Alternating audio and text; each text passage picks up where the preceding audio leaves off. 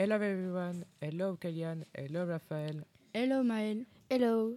Today we are going to present our city of tomorrow. Yes, that's right. How will our explanation be divided? Raphaël will explain the public facility. I will do to the transport and you will do the energy management. Let's get started. Raphaël, let's start with you. What is the name of our city? Its name is Kemara. What are the different facilities you have down? First of all, there are plants everywhere in the city except for the road and the inside of the buildings. The buildings are covered with plants except for the window and the inside. The road is made of concrete like we have on the road. We can walk everywhere in the city in the middle of the plants by small deer spikes and animal lives in them and our innovation is made so as not to disturb them at night. The pond was made from a water table and the water is drinkable. There are also parks in front of the buildings with planters to be able to produce fruits and vegetables. That's all for me. Kélian now, how is the energy management? Solar panels are installed on the building and all along the road.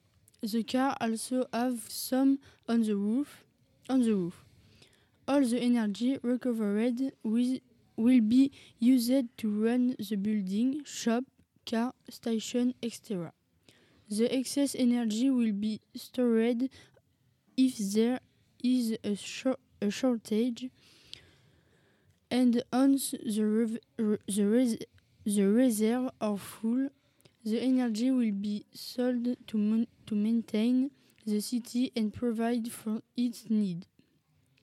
The energy will, will also be used for our innovation the light up that light up when a pre- presence is detected and turn off when it is no longer there. The money earned from the source of energy will also be used to invest in our innovation. Thank you very much, Kélian. To you, Maël. How are the different means of transport and how do they work? The solar panel on the roof of a car go to the petrol station, which only provide electricity for the car. For public transport, there are trams and the subway, which in the under the city. The roof of the trams have a solar panel and also run on electricity. The subway receives electricity from the solar panel and does to need to be ventilated because it's underground and prefers naturally cool. As the energy obtained from the solar panel of the various means of transport is too great to supply only some sleeve. It also serves the smooth running of the city with the energy supply. Thank you very much. Thank you very much, Maël. We have finished presenting our city. I really think that our city is the best. Oh, yes. I think so too. Thank you very much for listening to use.